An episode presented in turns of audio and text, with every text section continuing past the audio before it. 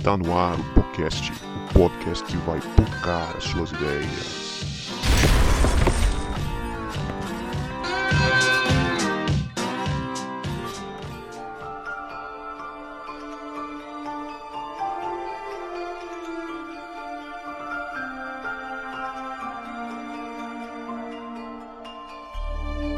Para você que achava que a gente não voltava, a gente voltou. E este é o podcast, o podcast que vai pocar as suas ideias. Meu nome é Gustavo Siqueira, o Guto, e o conhecimento da história salvou Nárnia, meus queridos. Estudem história. É, eu sou o Roger e na faculdade eu já tive um professor que a aula dele era igual ao tempo de Nárnia. Você achava que passou mil anos, mas passou apenas um minuto.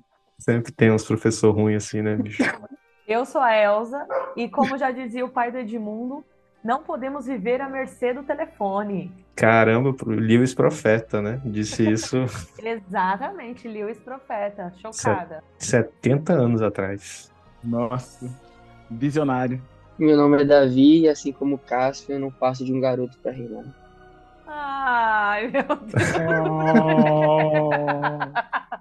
Depois a gente fala. Eu queria fazer uma entrada dessa e não queria que a gente não desse risada.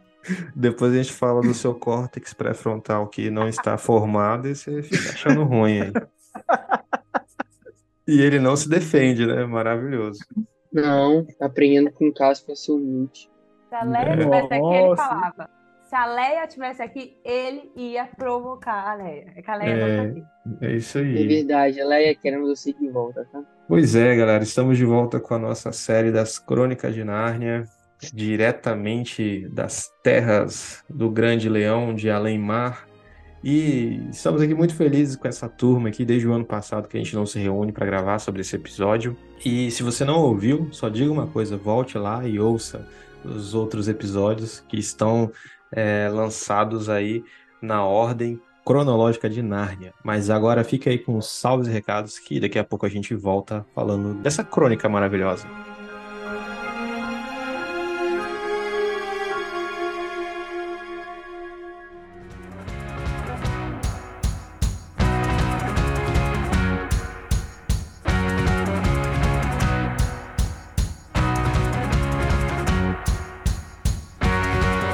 Salve, meu querido ouvinte, minha querida ouvinte, tudo bem com você? Primeiramente, eu queria dar as boas-vindas para você que está aqui pela primeira vez ouvindo o nosso episódio sobre as Crônicas de Nárnia. Seja muito bem-vindo a gente fica muito feliz de ter você aqui. E também eu queria dar um salve para você que está aqui pela segunda vez que você já ouviu um episódio nosso e decidiu voltar. Isso deixa a gente muito feliz também. Seja bem-vindo, a gente gosta de receber gente nova aqui com a gente.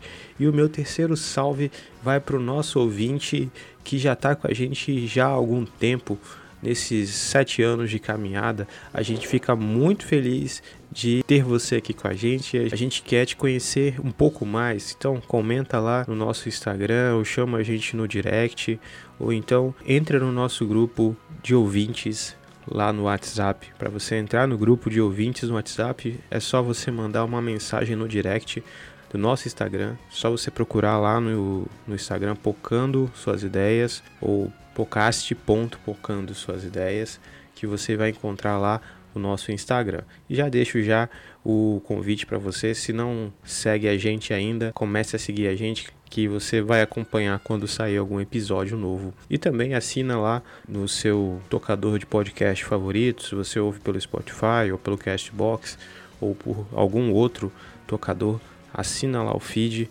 segue a gente que você vai acompanhar toda vez que sair alguma coisa nova por aqui em podcast Pocando Suas Ideias. Este episódio ele faz parte de uma série. A gente já publicou aqui no nosso feed o episódio sobre o Sobrinho do Mago, episódio 76, o Leão, a Feiticeira e o Guarda-Roupa, episódio 82, e o Cavalo e seu Menino, episódio 91. Então, se você não ouviu esses episódios ainda, é, recomendo que você volte lá e escute eles primeiro para depois chegar aqui. Ou então você pode ouvir este aqui, você vai levar certamente alguns spoilers do que a gente já falou lá atrás. Então fique à vontade para ouvir do jeito que você quiser. E aí, se você for lá na nossa bio do Instagram, você vai encontrar uma playlist do Spotify com esses quatro episódios que já foram postados né, das Crônicas de Nárnia, beleza? Então fica o convite para você aí, para você ouvir os outros episódios, ou se você já ouviu, ou depois de você terminar esse aqui, comenta lá, fala pra gente o que você achou. Uma forma de você nos ajudar também é você compartilhando esse episódio com seus amigos. Compartilha o episódio lá no grupo de WhatsApp da sua igreja ou da sua família, enfim, ou manda para algum amigo né? Ou então compartilha nos stories do Instagram que você nos ajuda demais fazendo isso. Agora fica aí com o episódio 96 do podcast Pocando as suas ideias sobre as Crônicas de Nárnia, Príncipe Caspian.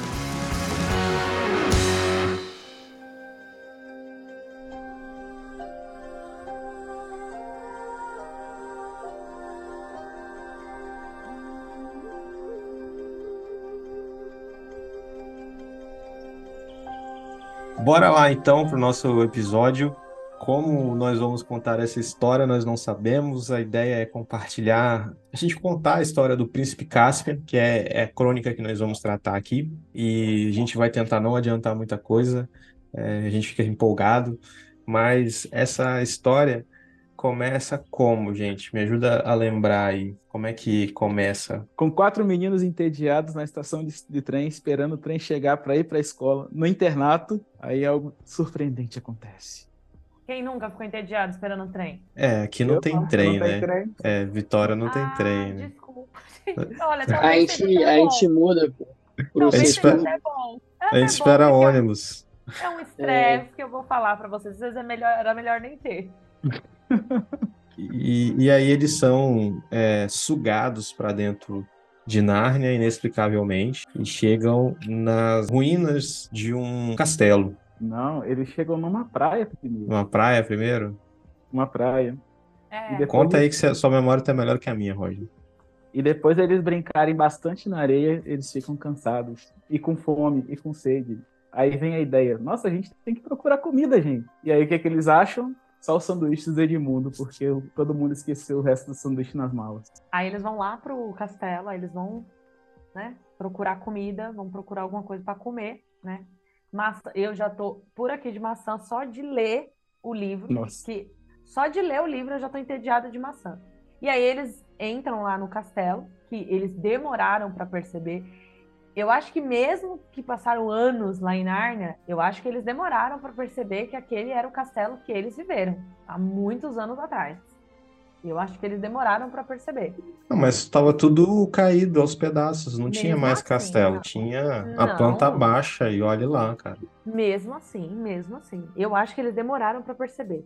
Eles Não, tinha, é, exatamente, você tem que considerar que tinha árvores crescido lá no lugar, né? Então muda muito, cara. Ah, não era mais, né? Um, era uma ilha, Castelo de Cair Paravel. O mar tinha subido, sei lá, feito um canal, fazia centenas de anos, né? Olha só, adiantando já a pauta, a história. Centenas nada, milhares de anos. Milhares, né? Não, é porque o Lewis fala, né, não fica claro se são centenas ou milhares de anos que se passaram, né? Desde que eles estiveram em Nárnia pela última vez. Mas, ó, falando da maçã, a gente fica enjoado só de ouvir eles falando que tava comendo só maçã. Mas se a gente fica perdido numa floresta, meu filho, se tiver até miojo, que eu não como miojo, eu vou comer miojo cru, com, com aquele pozinho cancerígeno por cima. Então, assim, maçã eles ainda tava no lucro, que era uma coisa natural. Tava, ali, tava sendo saudável para eles. Porque se a gente for largada aí numa floresta, a gente come o que tiver para comer. Porque na hora da fome, a gente vai comer até casca de tronco de árvore a gente come, para não passar fome. Pois é, aí, aí eles estão lá no castelo de Cair Paravel, que eles não perceberam ainda que era o castelo deles, e começam a comer o que tinha, que era maçã. Daí eles já descobrem, né, que eles estão ali é, por causa das evidências do castelo. É, eu acho que é o segundo capítulo é, é que eles entram na, lá no tesouro, é no tesouro, aí vem as coisas deles, ah, estamos aqui e tal, aí a ficha cai. que eles estão lá em Nárnia, voltaram para Nárnia, não sabem como, não sabem porquê, séculos ou milênios depois de que eles estiveram da primeira vez em Nárnia. E aí, é, dormem, acordam, vão para a beira do, de um rio, é isso? E eles veem. O que que eles veem? Vem um anão, né? Aí eles- Os dois, ó, aqueles dois soldados lá do Miraz trazendo o anão. E por instinto eles acabam salvando o anão, porque eles não sabem ali o que aconteceu, se aquele anão é um ladrão, se ele é um assassino, eles não sabem. Eles salvam o anão. E aí, antes disso, ela já percebe que a trompa dela lá não tá no, no tesouro. O, o presente de todos eles estavam lá, né? Que o Papai Noel deu na, nas crônicas de Nárnia, e ela percebe que a, tom- a trompa não tá lá. E eles vão, a gente tem que sair daqui, a gente precisa sair daqui, eles vão e acham lá o, o anão. E, por instinto, eles acabam salvando o anão. E aí, o anão nem acredita que eles eram realmente os quatro filhos de. filhos de, de- os dois filhos de Adão e as duas filhas de Eva.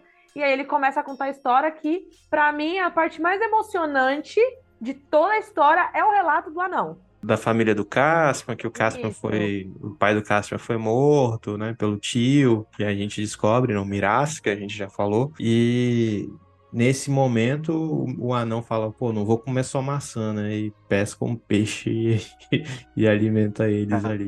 Caraca, velho. Exatamente. Eu acho legal que quando no filme, né, um adendo do filme é que quando eles se apresentam, né, o Pedro levanta a espada, Rei Pedro, o magnífico. Aí todo mundo Aí todo mundo fica olhando pra ele assim.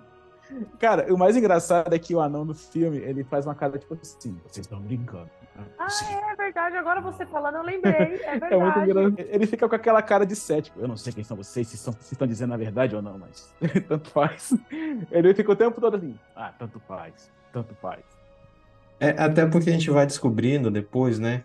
é, de onde que esse anão veio. E ele era, tipo, ateu.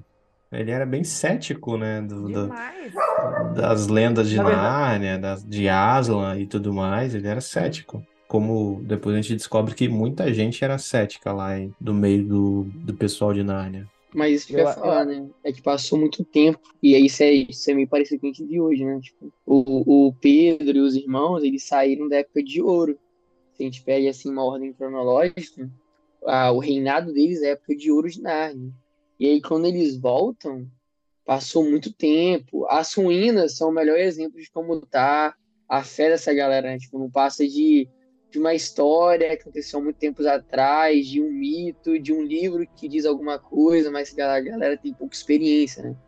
E é, é legal que aos poucos o anão ele vai acreditando como? Tendo experiência com os irmãos, né? Tipo, ele, ele vai realmente, ó, essa galera é real. Os seis do passado estão na minha frente. Ele, ele vai se tocando, é muito legal o relacionamento que ele tem com a Lúcia, né? Porque o anão, ele é, é, ele é um brutão, né?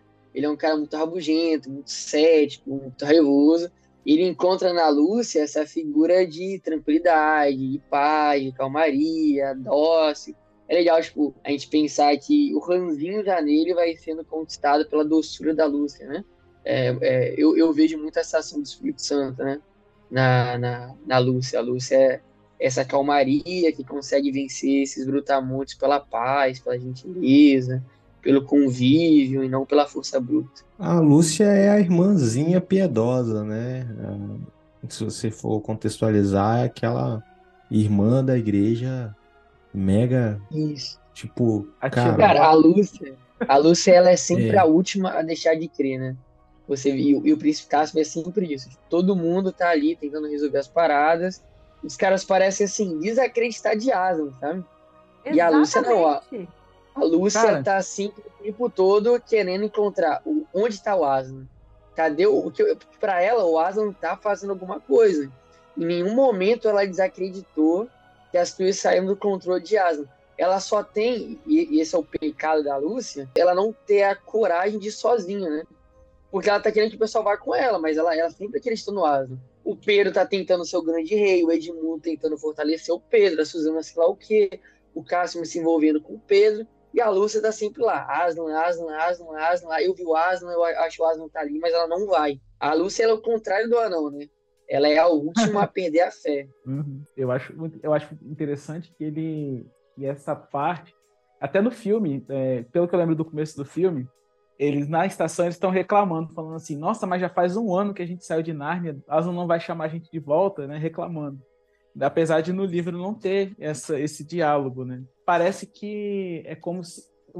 Eu tive aquela impressão, por exemplo, de às vezes, quando a gente vai para um retiro, né? Aí acontece aquilo tudo, não sei o quê, aí você tem que voltar para a vida real, aí, aí parece que às vezes você cai naquele ciclo, né? De ah, é, tem aquele culto maravilhoso e depois um tempão como se você sentisse, né, frio, e aí depois outro culto. E aí tem essa é, é meio que, a, que o C.S. Lewis ele colocou essa impressão, né, que às vezes as pessoas vivem de culto em culto, ou às vezes vivem de, de evento em evento, como se Deus só fizesse as coisas naquele evento e depois né, a vida seguisse normal.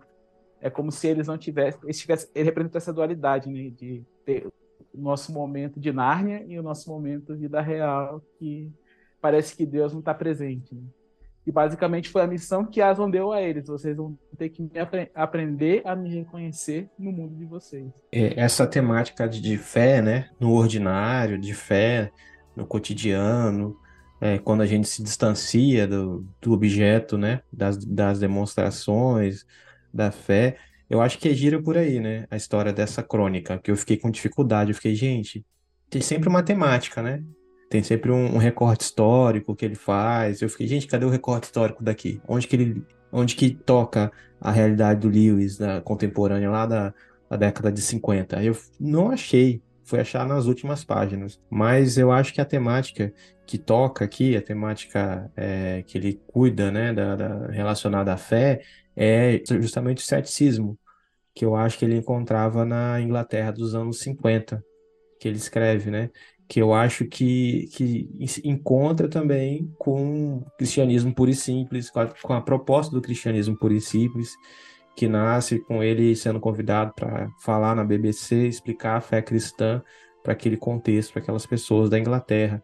Então eu acho que essa crônica do príncipe Caspian fala disso, fala de fé na era do ceticismo, né? E aí você encontra o, o anão, que eu esqueci o nome dele, é o Trumpkin, Trumpkin, que é ateuzão, né? E não só ele, a gente vai descobrindo que tem mais gente cética no, em Nárnia. Sim, cara. E, e, eu acho legal isso porque é, a gente tem quatro irmãos aí, cada um é marcado com um adjetivo.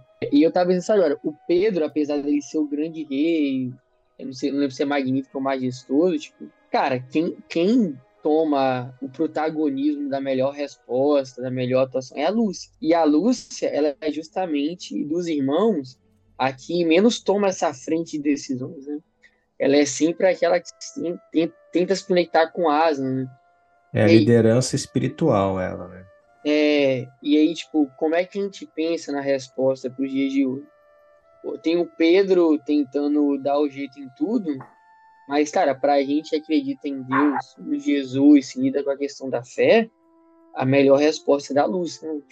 Como é que a gente consegue enfrentar essa galera cética? Como é que a gente consegue, melhor, melhor que enfrentar, como é que a gente consegue dialogar e conviver com essa galera cética como, como anão? É através da fé e da gentileza da Lúcia, sabe? É ela que consegue convencer a melhor resposta é a atuação dela. A melhor resposta é o Edmundo, que naquele momento de todo mundo procurava, tipo, ah, vamos, vamos de qualquer jeito, mesmo que seja sujando as mãos. Tem um cara para lembrar, ó, sujar as mãos dessa forma não é a solução, sabe? A melhor forma de resolver um problema ruim não é tentando uma, uma solução tão ruim quanto. E da onde parte essa, essas experiências, essas respostas? Justamente das experiências que viveu, né? A Lúcia sempre teve uma experiência de acreditar em asma. O Edmundo é aquele que foi restaurado, que sabe como o mal é ruim, né? O Edmundo é sempre aquele cara que lembrou, ó, quando a gente olha muito pro abismo, o abismo olha pra gente também. Então ele é o cara que quando tá de frente pro abismo, ele dá um passo para trás, sabe? Ele lembra da gente não se vender o mal para tentar ganhar do mal. Eu acho muito bacana como tipo, os irmãos vão se complementando, né? O Edmundo é o cara que veio do mundão e apanhou pra caramba lá no mundão e, valoriza muito a igreja, o, né, as paradas de Deus e não quer voltar pra lá. Cara, o Edmundo é o cara sujo, né, velho? Que foi limpo por Jesus. E aí só o cara que. E é engraçado, né? Só a galera mais suja sabe o valor de ser limpo, né? E o Edmundo é esse cara. Ah, a gente falava em off aqui, né, Elza, como a Suzana tá chata Nossa, nessa demais. crônica, Meu cara. Deus. E na Feiticeiro Leão e Guarda-Roupa, o chato era o Edmundo, né? E agora o Edmundo é o cara que, pô, é o cara que nunca deixa a peteca cair, é o cara que apoia a Lúcia quando ninguém apoia. É muito legal ver essa mudança. Nem ela É, um acreditava spoiler, né? Daqui pra frente é só isso. Suzana cada vez mais chata e Edmundo, o cara cada vez mais regenerado. É, mas a Suzana e o, o Pedro nem aparecem mais, eu não lembro se eles aparecem. É, porque não. eles Na não última batalha. mais. Na última batalha só. Isso, Mas daí é um batalha. spoiler, assim, ó, pro futuro. se Nesse voltar momento, o João Marcos está muito bravo porque ele não participou desse episódio porque ele vai adiantar as coisas e, aí, e vocês estão adiantando aqui. Não. Então pode cortar. É. Não, não, vou deixar pro João Marcos ficar bravo com vocês mesmo. Vou falar, "Ô, João, manda Eu mensagem não pra ele. fico brava comigo, eu não falei nada. Eu estou super contida aqui hoje, porque eu vivo queimando pauta. Eu sou o cara dos spoilers, me desculpem, tá? Aqui, aí, o que que acontece então?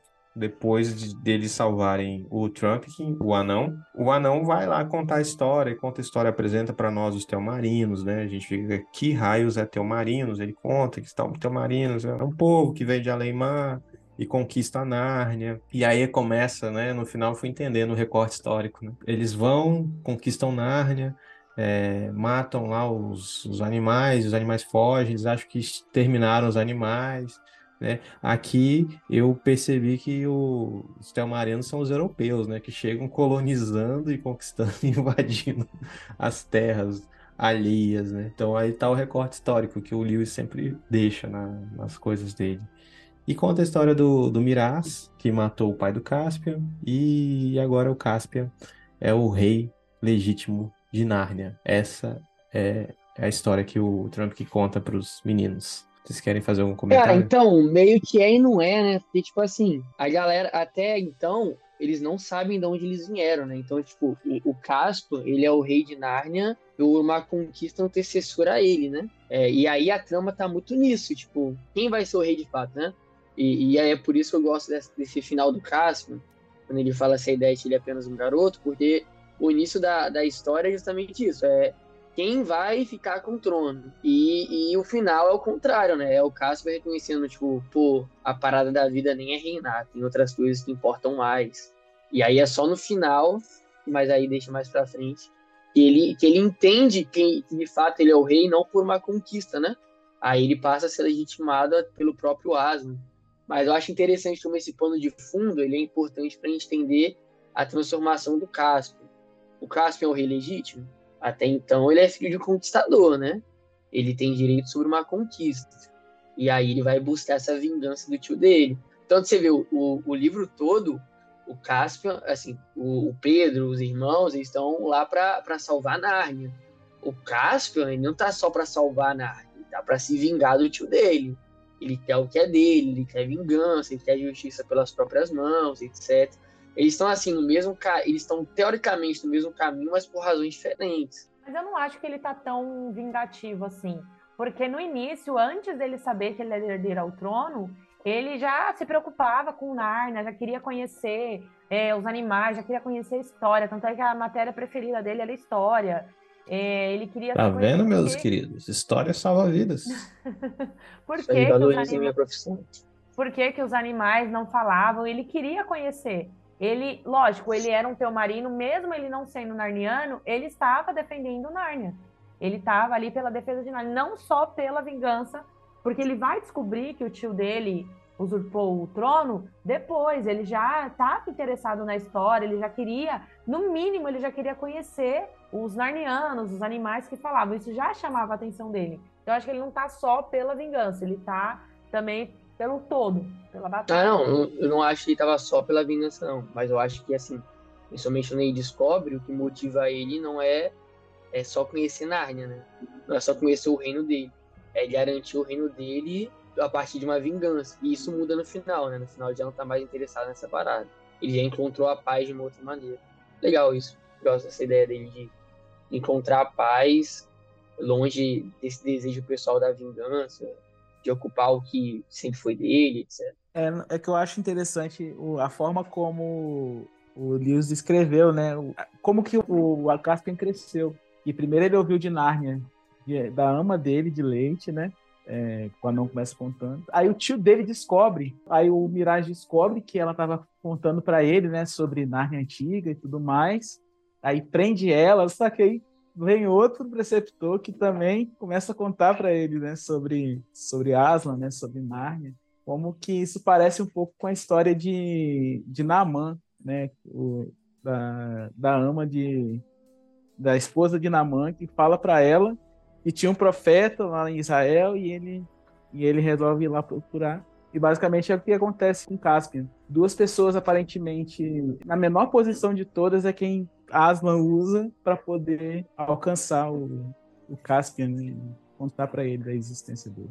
É, o, o Roger fez menção da Ama, que cuida, né, do Caspian, e depois ela sai de cena, porque ela tá contando sobre Nárnia. É, é mais ou menos aquela situação de, de cristãos num local perseguido, né, onde a igreja é perseguida. É, não pode falar, né, e aí quando fala, sai de cena, é preso. E aí vem esse preceptor, que é um professor, que é um historiador. Ele é, muito, entre muitas coisas, é um historiador. Diga-se de passagem, com muita ênfase aqui. Não é não, Davi? Tem que falar que é historiador. Historiadores vão salvar o, pelo menos a memória do mundo. A gente vai tentar, né? É, Vai tentar. se a reforma do ensino médio for, de fato, né, tirada de cena, a gente vai fazer, poder fazer mais. Mas, em que- então, Amém. É, ele vai conta a história de Nárnia e ele desperta Caspian para essa realidade e o Caspian foge, foge e acaba chegando lá no esconderijo dos antigos narnianos que já viram seus aliados e por aí vai. E ali o Caspian já junto com os narnianos que o acolhem. Os narnianos, quem são os narnianos? São os animais falantes e os anões, centauros, gigante, essa galera encantada de Nárnia, essa salada que o Lewis fazia com todas essas mitologias, né, que nós sabemos aí. E entra até umas pessoas, umas mitologias meio estranhas lá no final que não sei o que que o Lewis pretendia com isso, e não vou entrar nesse assunto agora, mas no, lá pra frente a gente vai entrar. Cara, tem uma prática muito legal. Que eu, que eu só lembrei agora, né? A questão da identidade dos narnianos, né? Porque assim, tipo, quem são os narnianos? Ah, os narnianos são os animais falantes, né? Aí a gente coloca todo mundo como se fosse uma parada só. Só que aí quando a gente vai ver, tanto no livro quanto no filme, os caras têm uma ficha muito interna, tipo, Centauro e Minotauro são dois bichos que olham pro outro não vão com a cara do outro, né? E aí, tipo, é, é- é legal como o Lewis ele traduz essa dificuldade do, do povo do Aslan e também do povo de Deus de ter essa, essa identidade, sabe? De se reconhecerem como iguais, né? A gente olha isso no Leão Feiticeiro Guarda-Roupa, mas a gente pensa, não, porque cada um escolheu um lado, etc. E aí a gente tende a ver como se eles fossem diferentes, né? Tipo, mas aqui não. Aqui a gente vê todo mundo lutando por Narnia, Narnia mesmo assim eles têm essa dificuldade de se olhar como igual e papapá. E a gente vê que o Lewis retrata muito bem é, nessa história a mesma parada que a gente vê na nossa própria história, né?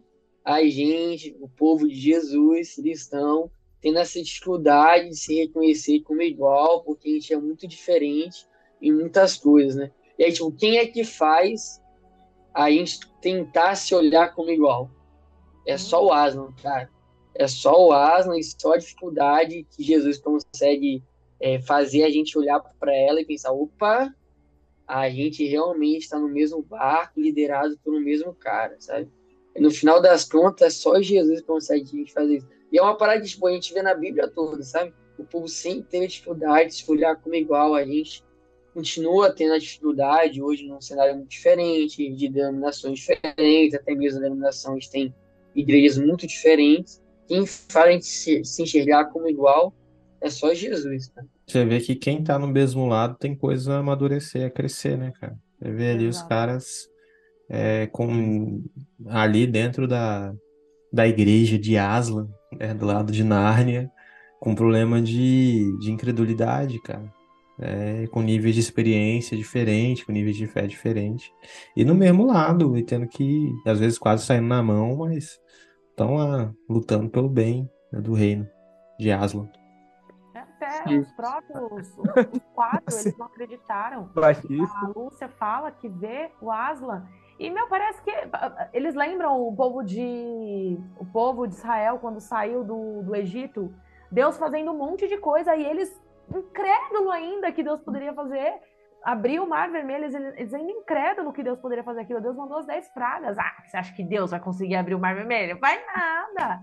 Eles incrédulos. E aí o pessoal, a, a, a Suzana, o Pedro, porque assim, o, o anão, o Trupiquim lá, eu até não, não concordo, mas a gente entende ele porque ele não viu nada do Aslan. Ele cresceu numa época que era só lendas, eram só histórias contando sobre Aslan. Agora o Pedro, a Lúcia, o Edmundo e a Suzana, principalmente o Pedro e a Suzana, eles viveram em, em Nárnia, eles viram Aslan, eles conhecem a história, cara, eles foram transportados de uma estação de trem para Nárnia e eles duvidando que era Aslan lá, que a Lúcia estava seguindo Aslan. Aí você fala assim, meu, como pode? Porque assim, pode ser que eu fazia o mesmo? Talvez. Não julguemos. Não vamos julgá-los. Que pode ser que eu fizesse o mesmo. Mas, Mas tem uma parada, né? Porque, tipo, quando termina o Leão Vencedor do Guarda-Roupa, o Aslan, ele dá o perdido dele, né? Porque o Aslan, ele, ele é o mestre dos magos, né? Ele dá o oi, tchau, e some. E aí, pô, o reinado de ouro, assim, de ele não é marcado pela presença constante do Aslan. É, o cavalo e seu menino, tipo, quem é os seis? São os quatro irmãos, sabe? Tipo, a galera mesmo fala tanto de Aslan, assim, tipo, ah, existe o Aslan, mas quem, é, quem tá regendo o reino, assim, tipo, visivelmente, são os quatro irmãos. Então, pô, o eles quando voltam, o Pedro, a Suzana, Edmundo, me parece eles voltam muito nessa pegada de, tipo, cara, nós somos os- as lendas. Eles têm noção disso, sabe? Tipo, o pessoal também trata eles como as lendas. Então, me parece que eles começam a resolver a partir desse lugar e, tipo, pô, o meu reino deu certo. Então, calma, e quem sabe tá aqui. E, e também tem essa questão de, tipo, o Aslan, às vezes, ele some, sabe? Essa galera parece que aprendeu a viver com o Aslan, assim, ah, ele tá regendo as paradas, porque, a gente tipo assim. Tem umas paradas que eles tinham que fazer, né? E essa dinâmica É. tá em todas as crônicas. Tem, o Aslan tá com eles, mas, velho, tem é, aquilo, aquele versículo que não tá na Bíblia, né? Faça a tua parte que eu te ajudarei. Exatamente. É igual assim, a pessoa que É. arranjar emprego. Não adianta você estar acordado, dormindo meio-dia, achando que o emprego vai cair em cima da sua cama. Você tem que ir atrás do emprego, você tem que estudar, no mínimo, entregar um currículo. Porque Jesus não vai bater na sua porta Mas falar fala, um emprego. fala a verdade, isso não é nebuloso pra gente também? Pô, tem hora que a gente fala, velho, tem coisa que eu tenho que fazer, mas aí tem hora que você tá esgotado, você fez tudo que você tinha que fazer, e aí você fala, pô, e agora? Né? Será que eu continuo É. tentando ou, ou, ou descanso e confio que Deus vai fazer? O que que eu tenho que fazer? Aí você Cara, precisa mas de um que bom aconselhamento. Eu acho que a Lúcia é esse contraponto, né? Porque, tipo assim, a Lúcia, ela me parece nunca, nunca ter deixado de, de, de saber que tem, que tem que fazer algo, tá ligado? A parada da Lúcia é que ela, tipo assim, ela tá procurando uma solução, ela topa as ideias, mas ela sempre tenta ver, tipo assim, pô, a gente tá indo na direção do Aslan, sabe? Eu acho que ela sempre lembra, a gente vai fazer as paradas, mas a gente tem que fazer pensando no Aslan, porque às vezes o Pedro, ele toma a rédea tentando, tipo, ele é o general, as coisas vão fazer porque ele é o administrador, ele é o regente, ele é o rei. E a Lúcia, ela, ela tenta, tipo assim, mas a gente está governando e pensando para ir de, ir de encontro ao Aslan, sabe? Eu acho que a Lúcia, ela não é, tipo, essa que deixa de trabalhar, mas ela sempre coloca o Aslan na parada. Ela, tipo, ó, vou fazer, mas eu sei que o Aslan tem que estar aqui em algum lugar, ou a tem que ir de encontro ao Aslan.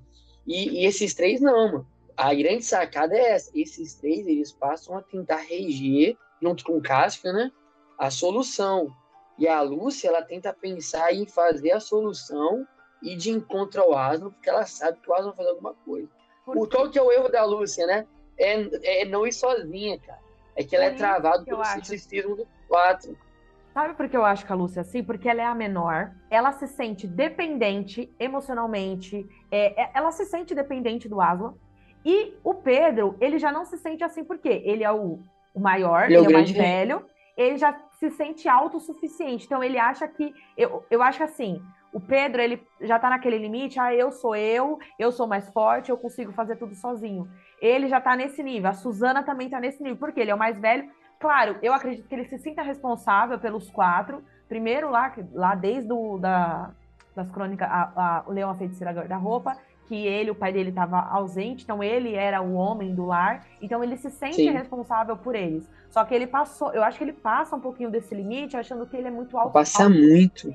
Exatamente. Por isso que eu acho que a Lúcia, ela entra contra esse contraponto, porque ela se sente menor e ela se sente mais dependente por esse fato.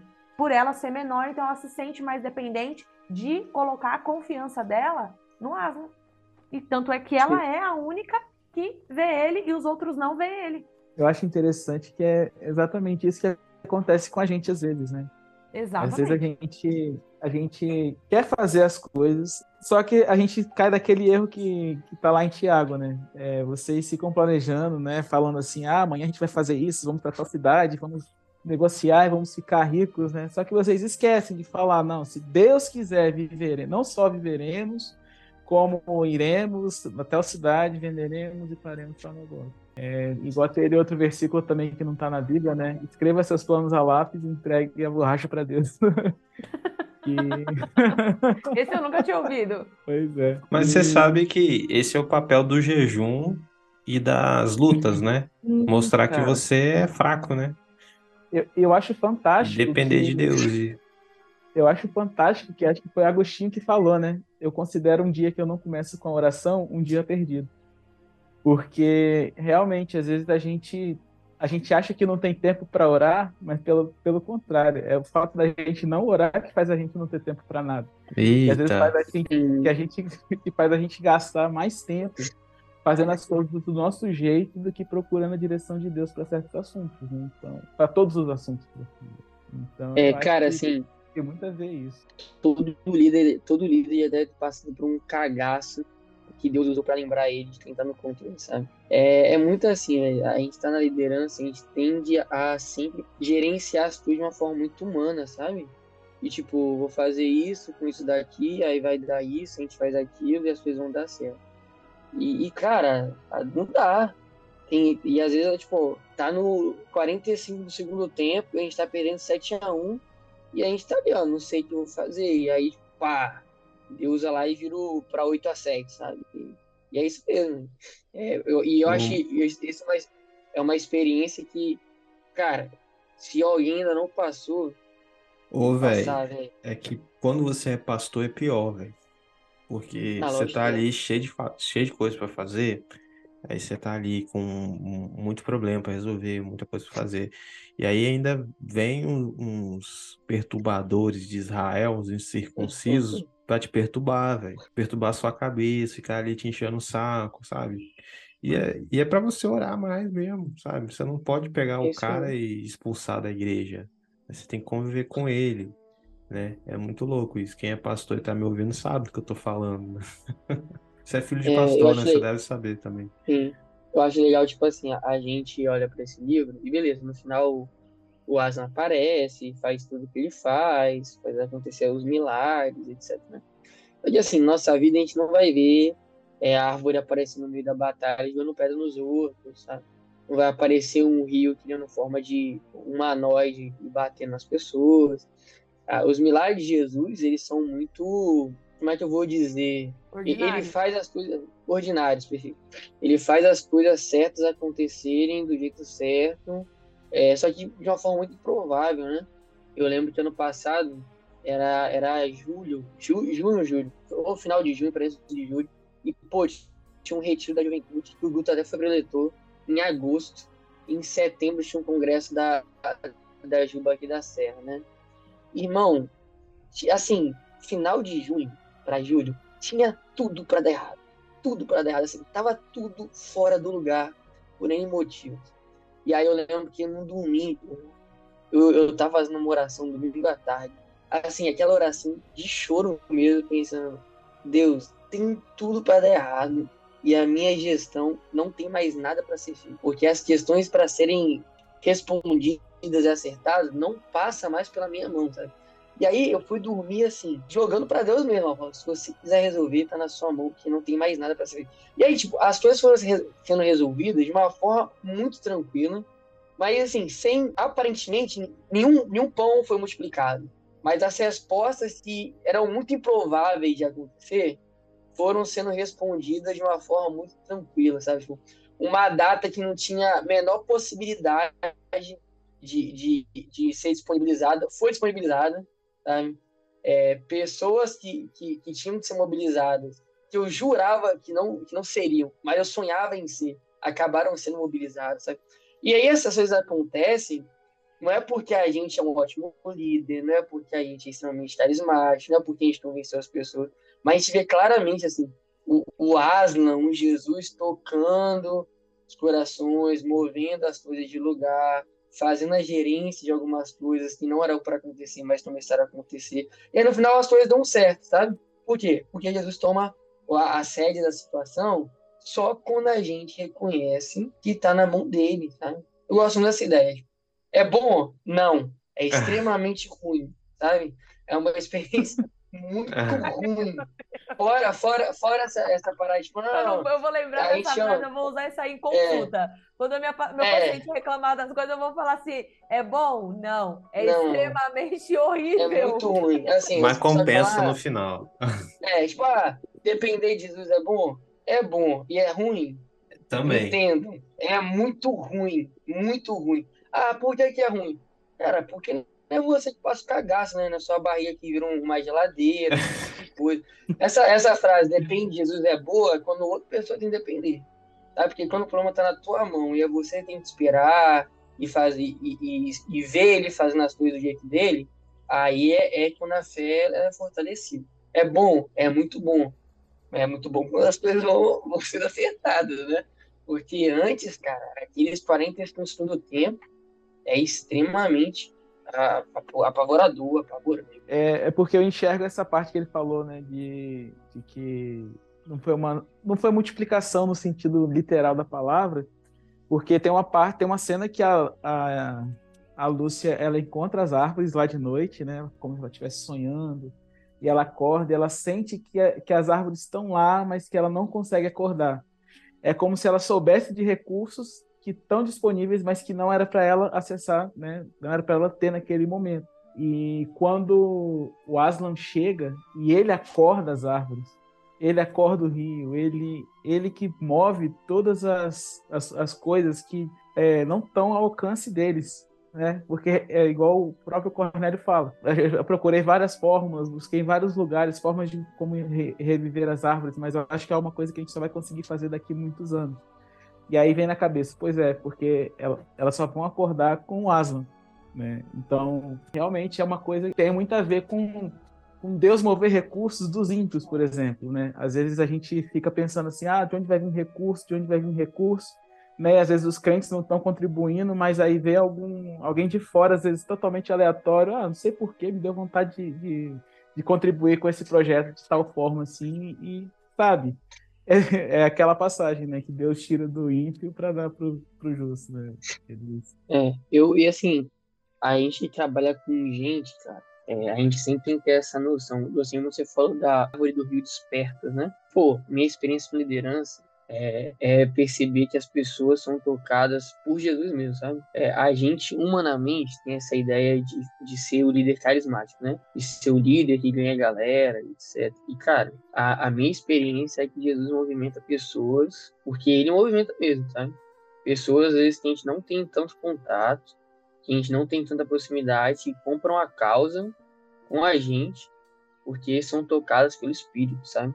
É, eu gosto muito dessa ideia de que Jesus nos dá a visão e quando a gente põe assim a nossa topa essa ideia de, de, de ter, de viver nessa jornada, de comprar essa causa, Jesus vai colocando as pessoas certas, as coisas certas, mas assim, é sempre ele, sabe? A gente tem que fugir um pouco dessa ideia de ser o líder carismático, de ser o cara que providencia os recursos, sabe? E assim, não, não, não no sentido de não vou falar com ninguém, não vou chamar ninguém, mas entender que não depende da gente mesmo nós não vamos ganhar as pessoas nesse, nesse messianismo político, sabe? É, nessa ideia de, de fazer um movimento de gira em torno da gente, um movimento de gira em torno de Jesus.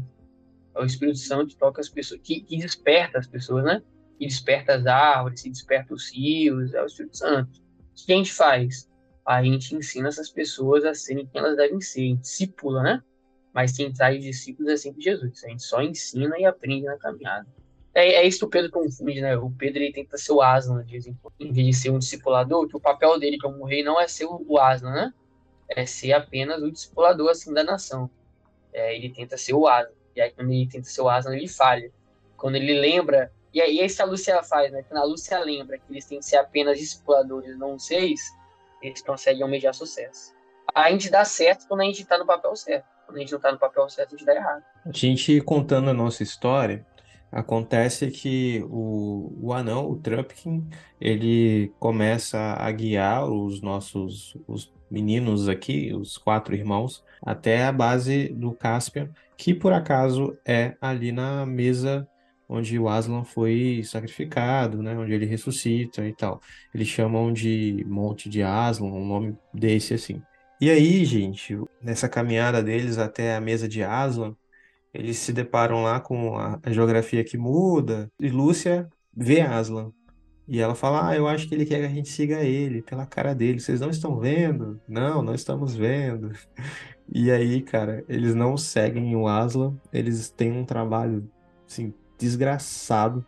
Eles descem um precipício e, e com muito sofrimento, né, porque eles não vão por onde a Lúcia tinha dito para eles irem. E aí leva flechada na cabeça desvia de flechada e tem que subir de novo, quase morre. E, mano, eu, isso me pegou bastante, assim, né? Porque quando a gente não vai pro chamado que Deus tem pra gente, a gente bate cabeça. Eu lembrei lendo disso de, do meu chamado, né? Deus me, meu chamado eu tive com 18 anos, 18 para 19 anos. Aí teve um momento que eu falei assim: "Ah, velho, eu acho que eu entendi errado esse negócio de chamado, vou viver minha vida, vou minha profissão, vou fazer minhas paradas". E aí fui, fui, tava me desviando, assim, até da igreja, tava me perdendo pra caramba, assim, dando um monte de coisa errada. Teve um momento que eu entendi, não, velho, é isso mesmo. Enquanto eu não obedecer o meu chamado, eu vou ser profundamente infeliz, as paradas vão dar errado e tal. E me lembrou muito disso, né? Porque eles têm que refazer o caminho todo e pela fé, não vendo Aslan, confiar na menina. O, o Lewis ele fala que deixa do puro e simples e progresso não é só continuar o caminho, mas quando percebe que o caminho está errado, o progresso é voltar até o erro e, ir para o caminho certo, sabe? É, a gente faz muito isso, né? A gente traz o caminho, a gente faz o caminho, aí no meio do caminho a gente percebe que às vezes a gente pegou o caminho errado, sabe?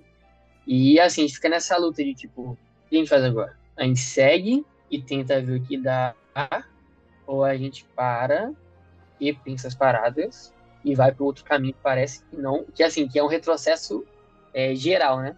E, e é, tipo, é isso que eles fazem, sabe? Mas retrocesso, cara, não é voltar do início. Retrocesso é insistir no erro. É, e aí eu acho muito legal quando Jesus nos cutuca nesse sentido. Que a nossa vida não é erros novos, né? A gente não, a gente não descobre um erro novo a cada ano de vida cristã, né? O que a gente faz é cair nos mesmos erros e sermos lembrados constantemente do caminho certo. Né? E aí, o que é progresso? Progresso é a gente, opa, vacinamos de novo, vamos voltar até o lugar que dá para consertar e a partir daqui a gente tenta fazer as coisas do jeito certo, sabe? Cara, a vida cristã é essa. É, e, e como é que a gente faz isso? É o que a gente vem falando, é a humildade e reconhecer o senhorio de Jesus. Tá?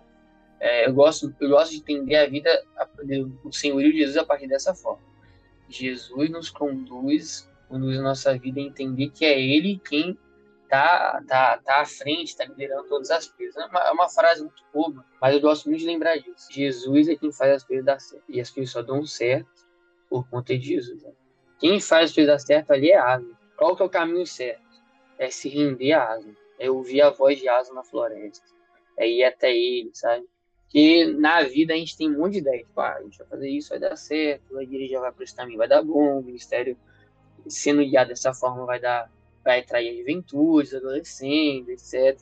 E aí, às vezes a gente escuta uma voz de Jesus que parece muito boba, né? Tipo, ó, oh, faz isso. A gente pensa, não vai dar não, sabe?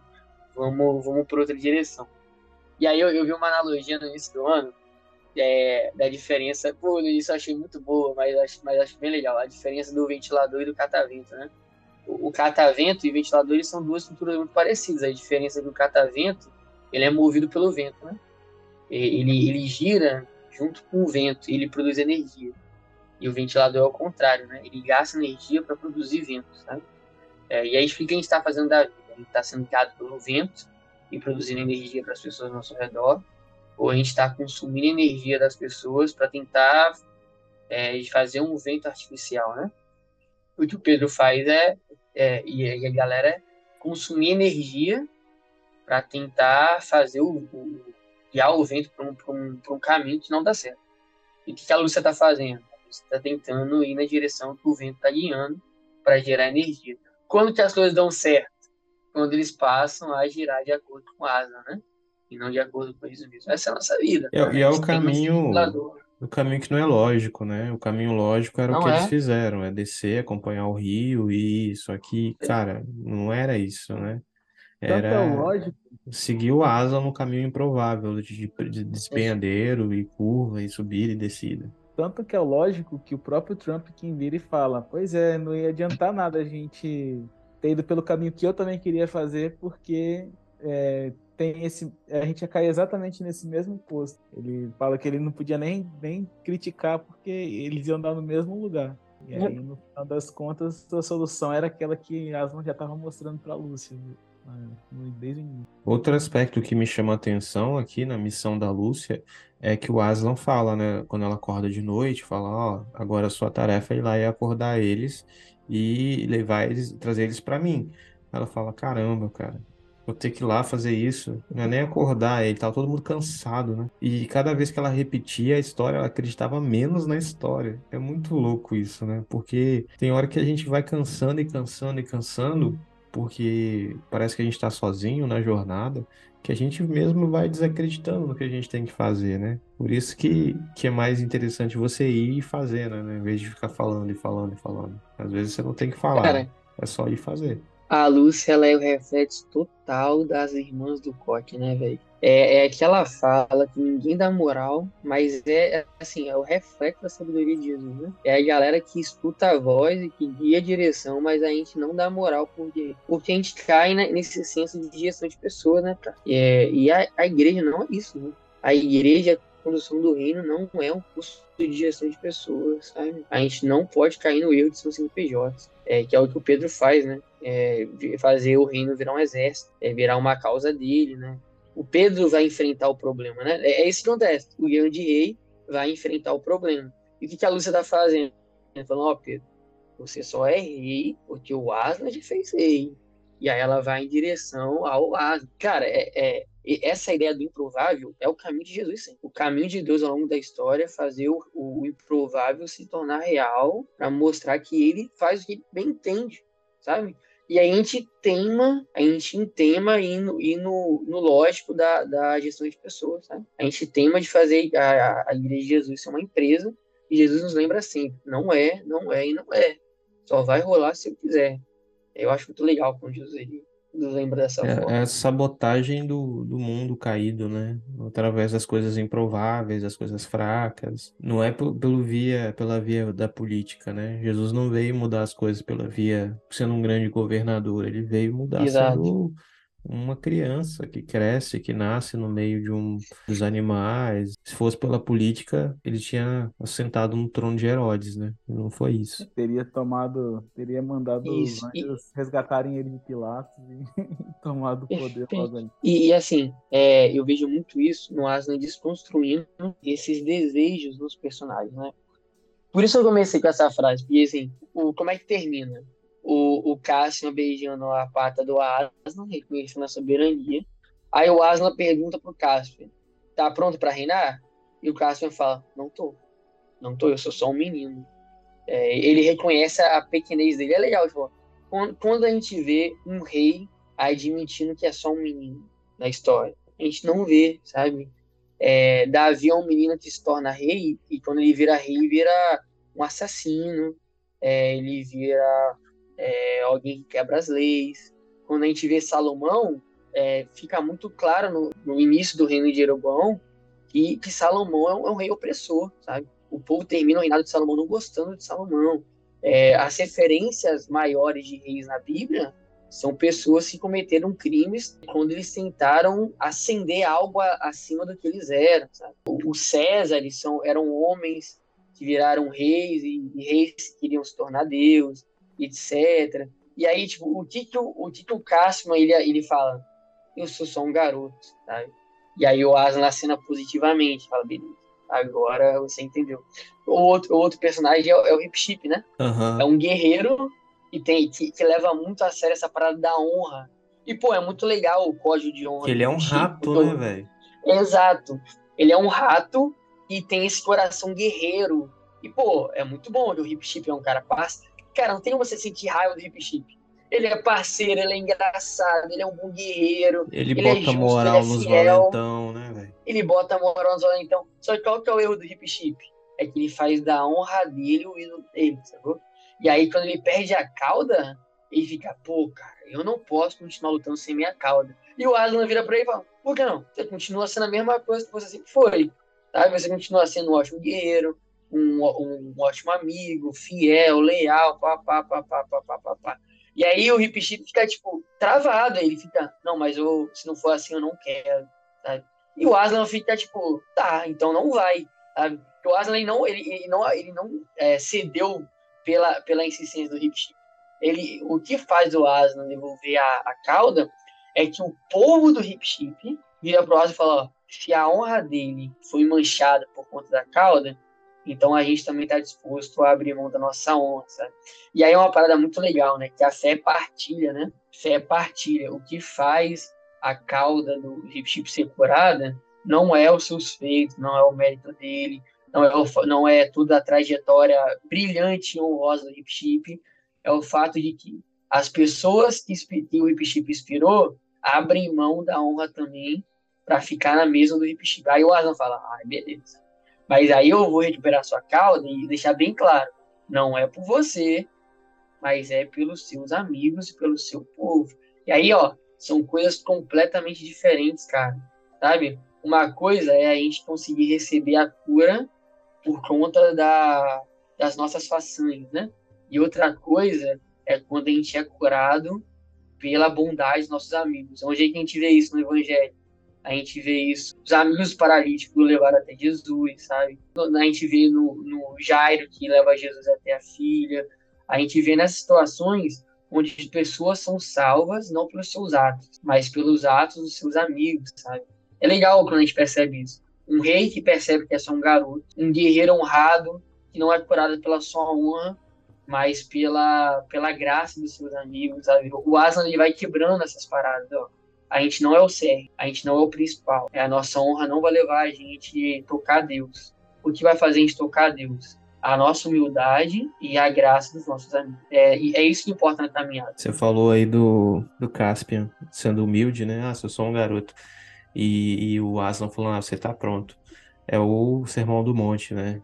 Quando Jesus fala, né, dos espiritualmente pobres, dos humildes, ele está falando disso, de você ser autoconsciente da sua fraqueza. E eu fico muito com o pé atrás quando eu vejo um super pastor, tá ligado? Um cara que é muito arrojado, que quer fazer uma mega igreja, que quer ir acontecer e quer ganhar o Brasil e quer ganhar a cidade. Eu vejo que o ego dele tá muito grande. Eu tenho muita dificuldade com isso, ou eu tenho problema de autoestima, não sei até onde que vai essa, essa crise. Mas, cara, o, o evangelho não é isso, né, velho? Não é. É a marca Jesus de, foge disso. de um discípulo de Jesus é, é a humildade, essa, Sim. sabe, é você entender que não é por você, né? E aí eu lembrei do daquele documentário da, da mega igreja lá do da Hillsong e uma das análises que alguém faz é, cara, alguém para ter uma uma mega igreja tem que ser um psicopata, tem que ser um sociopata narcisista, né? Para você querer um império tão grande assim. Ele é súdito, né? E aí a gente percebe que literalmente Jesus foge disso. Porque quando as pessoas vêm atrás de Jesus por conta dos pães que ele pode multiplicar e querem fazer dele um rei, Jesus literalmente foge. Jesus foge dessa ideia de ser um líder religioso carismático que tem uma multidão atrás dele chamando ele de rei. E não porque ele não é rei, ele é rei. Ele só não quer ser esse tipo de rei. O rei que Jesus não é o rei que distribui pão, alimento e as pessoas batem palma para ele toda vez que ele fala, porque é ele, sabe? Qual Hum. que é o, o rei que Jesus é? É o rei que se sacrifica e que faz as pessoas se sacrificarem, sabe? Não é o rei que só dá para as pessoas, é o rei que faz as pessoas também se doarem para outras pessoas, sabe? É, e aí, cara, isso é totalmente diferente do que a gente vê hoje, sabe? É, esse complexo narcisista de ter uma igreja de mil, dois mil, cinco mil membros, não é a pegada de Jesus. E aí, tipo, que, que, qual que é a fala do Aslan no, lá no primeiro livro que a gente gravou, O Sobrinho do Mago? Quando ele fala daquela fruta, o Aslan fala, olha, se um povo pegar a fruta e plantar para ela mesma, vai virar um mega império bélico, mas uma hora vai se destruir. Mas se um povo doar para outro povo, aí sim a paz é alcançada. Ele já vem ó, a ideia não é se autoinflar, a ideia da vida é doar. Isso é totalmente diferente. Então é o que o Aslan faz, né? O Aslan se doou o tempo. E Jesus se doou o tempo todo, né? Eu acho engraçado que o. Eu até escrevi um pouquinho sobre a relação entre Hip e o Pedro, né? O, o apóstolo Pedro, né? Que o Pedro ele também ele se orgulhou, né? Da, do amor por Jesus. Ele falou: Não, porque se precisar eu vou até a morte com você, Senhor. E aí Jesus fez ele cair do cavalo, igual o Hip Chip caiu quando perdeu a cauda. Né? Que a cauda representava literalmente o orgulho do Hip Chip. E basicamente o que Aslan falou com ele depois que restaurou a cauda dele, ele virou e falou assim: pô, agora você tá pronto para ser um cavaleiro, né? Sob o meu comando. Porque ele realmente ele precisava.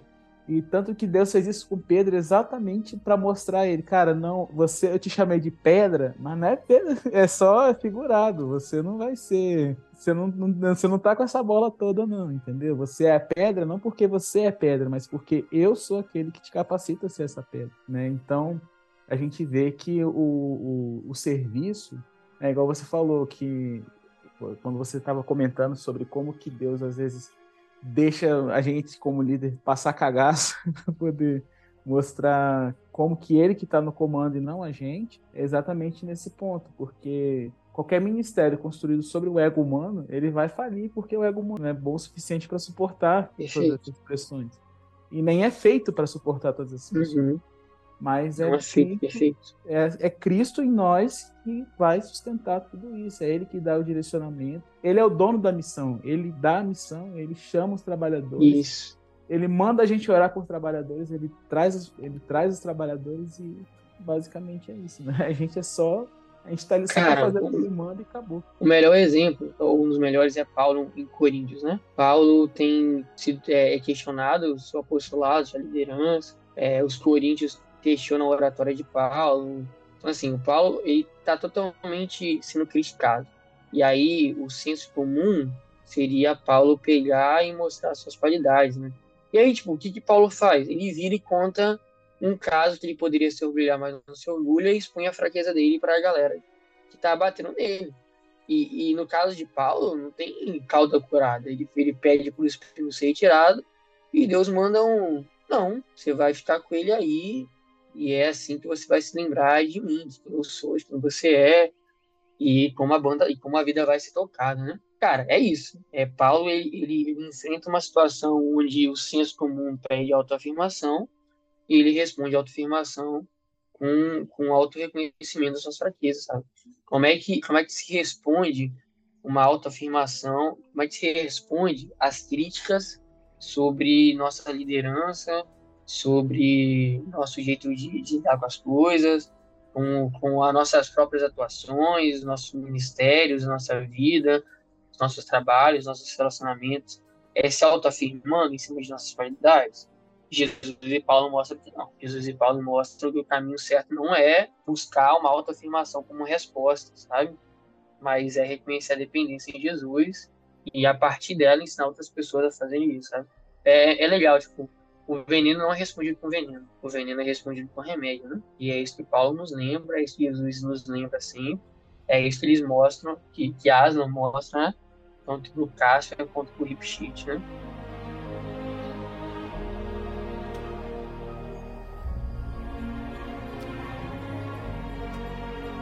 E aparece a figura que eu até comentei no grupo lá. Cara, o Baco.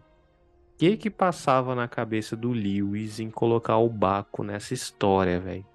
Podia ter resolvido de tantas outras formas, né? Que o Baco é o deus da festa e tal. Ele bota o Baco, cara. O Baco que também é, é conhecido pelas festas com sexo e tal. Eu queria ouvir a impressão de vocês aí. Que cargas d'água ele coloca o Baco nessa história? Na primeira vez, eu fiquei meio chocado, mas ao mesmo tempo, basicamente o Baco era o deus da colheita né, dos, dos romanos, né, do, dos gregos. Então, assim, ele estava relacionando Baco com o sentido original dele, da fartura, tanto que é ele que traz o, a, a, bebida e a comida para eles se, se restabelecerem. Então, ele estava expressando a provisão de Deus, mas ao mesmo tempo ele estava dizendo assim que não é porque Baco era meio que adorado dessas formas, né, é, daquela forma, com os bacanais que eles chamavam, né, mas que basicamente tinha um propósito no início, que era o de celebrar a colheita, agradecer aos deuses pela, pela provisão e tudo mais.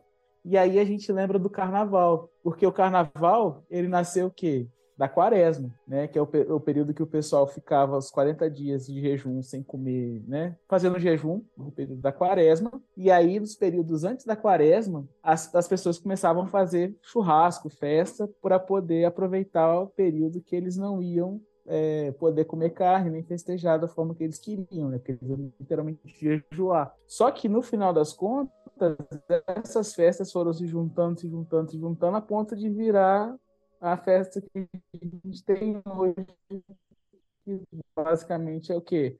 É o um momento religioso que é o início da quaresma. Ele queria Mas... trazer esse sentido da festa, isso aí eu entendi. Ah, cara, no final as não fez as coisas darem certo, né? É, esse é, é o ponto-chave de todas as, as né?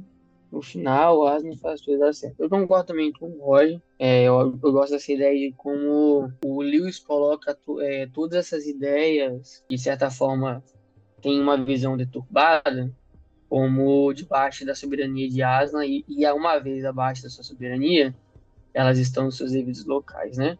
Baco é o deus de, de festas, sexo, etc. E aí, é a ideia do Aslan, né? Acabar com isso? Não. É o Baco a tipo, a festa e o sexo no lugar dele, sabe? Vai acabar, não. Só vai colocar no lugar dele. Aslan faz isso. É por isso que existem várias divindades no mundo de, de Nárnia e todas elas respeitam o Aslan. É, você vê que o Aslan, ele trabalha com a ideia de divindades dentro do, do mundo de Nárnia, né? E todas elas... Cara, quem não reconhece divindade, o Aslan como rei é, os narnianos, os humanos, as divindades não ousam fazer isso com Aslan, sabe? Assim, é, parece um, um, escalonato de sabedoria. Estão todas submissas a Aslan, né? Todas as forças isso. poderosas do mundo estão Exato. submissas a Aslan. Perfeito. Todas essas forças, assim, digamos, primordiais, o que representa algum aspecto da natureza, eles reconhecem quem é o. Quem, quem, quem, quem não desobedece é quem não reconhece que o Aslan é. Para eles, o Aslan sempre foi Aslan. E uma vez Aslan, ela, eles se colocam no seu próprio lugar. Cara, eu acho que uma das partes mais legais, assim, no final, é que Pedro e Suzana não voltam, né? Não, não nada contra o Pedro e a Suzana. Mas é a grande sacada de, tipo, o grande rei não volta mais. O Pedro passou essa crônica inteira tentando resolver a situação. E beleza, porque ele é o grande rei é ele quem se coloca à frente das situações. E o Aslan sempre deixa isso claro. Até mesmo quando ele, ele, ele fala com Caspian, né, ele fala, ó, abaixo de mim, do grande rei, você é o rei agora. Mas, ao mesmo tempo, a ideia do Aslan é, Pedro, daqui para frente não tem mais você, cara. Você não é um cara insubstituível. Você é o grande rei, mas a, vida, a, a banda toca sem você. A banda só não toca sem mim. É esse o papo do Aslan, sabe? E aí isso acontece. É, o Pedro só vai voltar lá no final, na última batalha, e para quem quiser spoiler, é isso mesmo, é finalmente óbvio, sabe? A partir de agora é o Aslan, o grande rei, ele sai de cena. E quem entra em cena? Outros atores, sabe?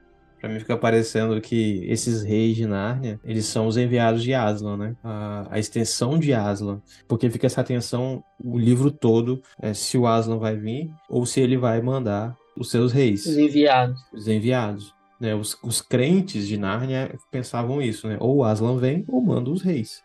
Então fica para mim que Sim. esses reis, os filhos de Adão e filhos de Eva, são os missionários, né? É a igreja que tem a procuração e tal de, de, de Aslan para fazer o que faz. Então fica me parecendo isso. E em algum momento o Caspian fica me parecendo essa, esse poder temporal mesmo, né? É, esse império, esse o, rei, o reino e o reino terreno, enquanto os reis de Nárnia, esses grandes reis, a família, os Pervis, são essa, esse poder sobrenatural, né, espiritual de Aslan. Não sei, né? É só uma impressão que eu fiquei. Cara, eu, eu tô tentando achar aqui, mas tem uma. Aqui, eu achei, ó. É, achei o caso onde fala assim: compreendo, senhor, estava pensando que gostaria de ter tido uma ascendência mais honrosa. E aí o Aslan fala: descendente de Adão e Eva. É honra suficiente, grande, para que o mendigo mais miserável possa andar de cabeça erguida, e também vergonha suficiente e grande para fazer vergalhar os ombros do maior imperador da terra.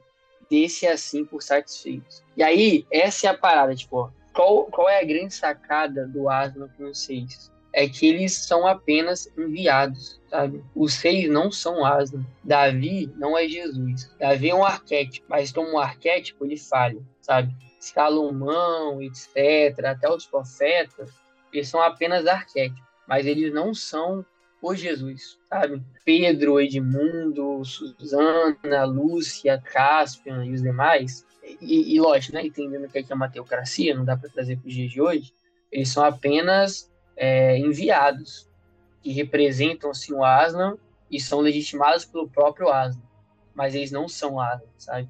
Então, uma hora, eles vão sair de cena. Eles não são insubstituíveis, sabe? O grande rei sai de cena. O grande rei não vai voltar mais né, e não é mais necessário. Pedro parou por aqui. E a, e a partir de agora é quem? É outras pessoas.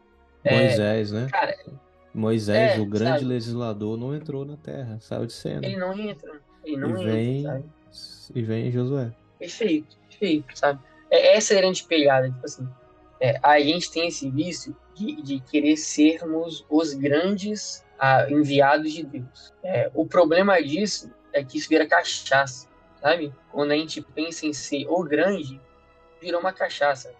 Quer dizer que é ruim? Não. A gente tem que ser o que Deus quer que a gente seja, sabe? Só que quando a gente faz do, do nosso cargo a, o nosso chamado, a gente transforma isso em cachaça, sabe? É, o nosso chamado não é para ocupar alguns cargos. Nosso chamado é para ser alguma coisa. Pedro foi chamado para ser um rei, mas não para ser água. Caspian foi chamado para ser um rei, mas não para ser água, sabe? Pichique foi chamado para ser um herói, um guerreiro, um amigo, mas ele não foi chamado é, para ter um cargo apenas muito específico. Sabe? E, e o Hip Chip talvez seja a melhor expressão disso, porque no final o Hip Chip ele abandona, né? Ele já é conhecido, é, famoso, e aí quando ele entra no, no reino de Aslan, ele larga a espada dele, sabe? Que talvez seja o maior símbolo, né? Mas ele é, entra? Rato... Eu não vi não, cara. Foi no filme que ele entrou. Spoiler. No livro, no livro não, ele não é. Vocês estão confundindo com o Peregrino da Alvorada, cara. Você tá dando spoiler. Aí, Putz, perdi total, é... perdi total. Não, eu, eu tava lendo aqui, eu tava lendo e falei, velho, o Hip Chip vai Galera, entrar. mas enfim, ó, uma vez começado o spoiler, João Marcos, que me perdoe mais uma um vez. Um beijo, João Marcos. Mas enfim, o que acontece é que o, o Hip Chip, quando ele olha para Aslan, do jeito que o Aslan aparece no Peregrino da Alvorada, e fiquem com, com a vontade de saber como ele se manifesta, ele olha para si mesmo e percebe, cara, eu sou mais do que meu cargo, eu sou mais do que isso. E aí ele encontra a paz, né? Ele encontra a paz. E é sobre isso, cara. Tipo, a missão do Pedro a partir de agora é encontrar a paz em ser um ser humano normal. Que na Terra ele não é o grande rei. Na Terra ele é mais um cidadão inglês que vai ter tentar levar a vida do jeito que vai levar, sabe? É isso, cara é, Jesus, Jesus para a gente, que ama de verdade, está disposto a amar o reino e amar o rei e ser apenas um enviado do rei e não ser o rei em si, Jesus nos lembra o tempo todo que a gente não é o personagem principal, que a gente só tem que ser quem ele quer que a gente seja, nada mais do que isso. E aí, cara, é renunciar todo dia essa cachaça que é o vício pelo poder. Como? lembrando que a gente não é indispensável. Jesus vai fazer a obra dele e se a gente se permitir ser usado, Jesus está afim de usar a gente. Amém. E para a gente finalizar aqui é, e a gente despedir, falar o que a gente quer falar, Pra encerrar, eu achei massa a origem dos Telmarinos, né? Porque fica assim, velho, de onde esses caras vieram, né? Aí o Aslan vai falar, ó, é, vocês são, por isso que ele fala o que ele falou pro Caspian aí, né? Da descendência, da ascendência dele, que queria ter uma ascendência mais honrada. Eram piratas que invadiram uma ilha no Pacífico e matavam os indígenas e tomavam as mulheres para si, as mulheres indígenas. Então ele vai falar do genocídio indígena feito pelos europeus aí, né? Eu achei massa que ele fala disso. E eles entram numa caverna mágica que leva para Nárnia. Seis desses é, piratas entram nessa caverna e vão para Nárnia e chegam até o mar, que é a terra dos Telmarinos e, e colonizam e crescem e, expandem e, uma seca faz com que eles vão para Nárnia e invadem Nárnia e ficam lá. Né? Essa é história dos Telmarinos ali, que eles eram na verdade da mesma terra do rei Pedro e o Aslan manda eles de volta.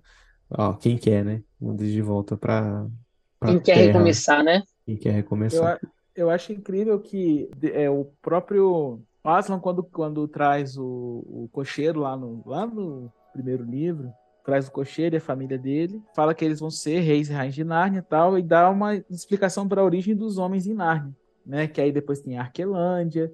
E agora o mais chocante são os calormanos, que basicamente se ele, aqui ele explica a origem dos telmarinos, mas ele nunca explicou a origem dos calormanos. Então, a princípio, deve-se pensar que eles eram também descendentes lá do, do primeiro rei, né? Depois veio para Arquelândia. É, pode ser que tinham, tenham outras passagens, né? É. Isso é, fica em aberto. Mas a grande sacada aqui, e aí, tipo, a gente tá gravando perto da Páscoa, né? Um dia depois. Não sei quando esse episódio vai rolar. Mas a, a sacada aqui, cara, para todo para todo aquele que quer uma segunda chance, Aslan dá, sabe? Para todo aquele que reconhece seus problemas, suas feridas, tem um passado problemático, Aslan dá uma segunda chance, né? É aquela ideia de porque ele vive, porque ele é real, ele é gracioso o suficiente para perdoar, para que eles se transgrediram Jesus, para que eles se transgrediram Aslan, porque ele vive há sempre um recomeço, uma segunda chance e uma passagem graciosa para uma nova vida.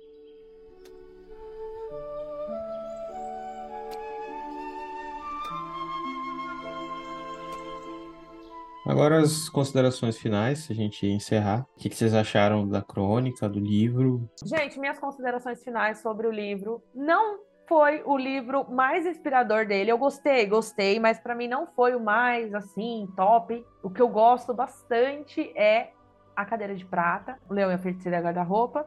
Eu gostei muito de ler, eu li em e-book, eu li a nova tradução, que foi feita essa nova, essas novas capas que estão saindo pela Thomas Nelson, que ela está fazendo uma, novas capas.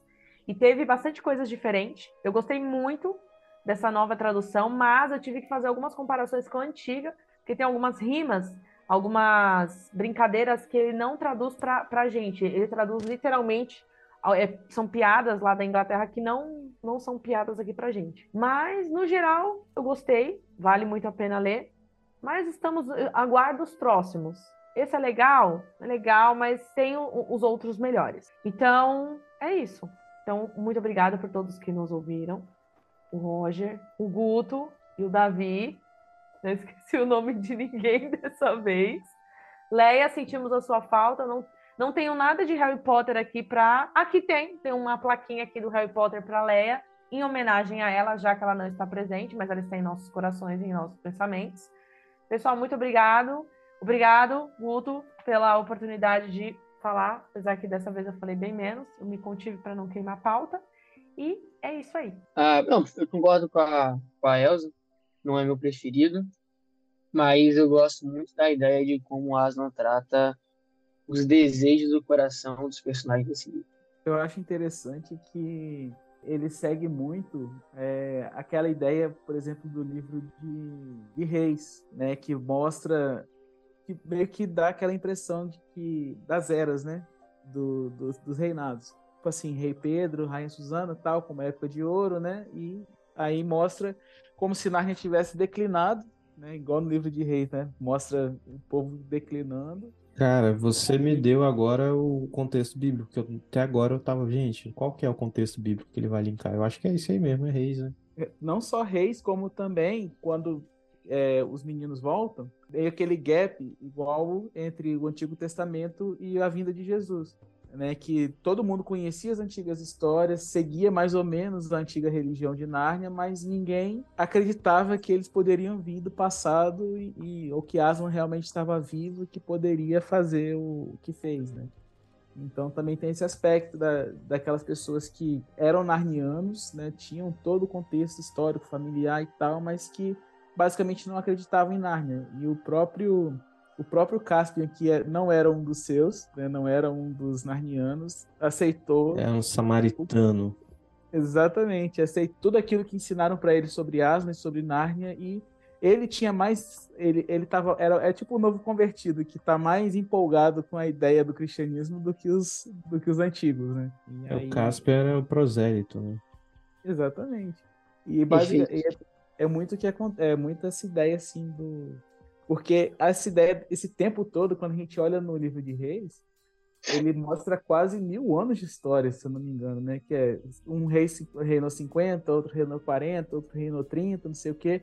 E mostra que ele é tipo, um período bem grande de história, né? E em Narnia dá esse, dá esse pulo também, né? Um período de mil anos de história em que sai né, de um rei, de um reinado próspero com Aslan para um reinado totalmente secular, que até persegue quem acredita em Aslan. Né? Acho interessante. Legal. Não tinha localizado esse contexto bíblico e foi legal. A minha consideração final é que eles comem carne de urso. Mano, quando eu vi isso, eles mataram aquele urso que não falava. E aí o Trump que fala, ó, oh, a gente pode comer a carne do urso. Eu falei, que no filme nunca vai mostrar isso, né? Mostra eles matando o urso, mas, velho, eles não comem a carne do urso e essa carne é, acompanha eles no final da jornada e alimentam até os outros, né? Quando chegam lá perto do Cáspio. Isso, para mim, esse detalhe foi muito assim, tipo, caramba, como assim, né? Eles comem carne de urso. E então fica aí para você a sugestão, leia o livro, é, tem os detalhes bem legais que um filme dá uma romance romantizada que não rola, né? Não rola, não tem romance com a Suzana e o Caspian. A Suzana só é chata. Então, leia o livro, que é muito legal. E ouça os outros episódios que a gente gravou, né? É meio louco essa a dinâmica desses desses programas de, de Nárnia, mas a gente sempre tira alguma coisa legal nessas crônicas aí. E é isso, gente. Então, bora despedir, bora dormir. E que já são 11 horas da noite. né, enquanto nós gravamos aqui. E valeu por você ter ouvido, ter chegado até aqui. E um abraço para você e até a próxima. Valeu, galera. Fiquem com Aslan. Valeu, pessoal. Não se esqueça, se, se você se esfriar, Aslan vai vir te colocar no meio do fogo cruzado para você voltar a ficar firme. Com perrengue aí.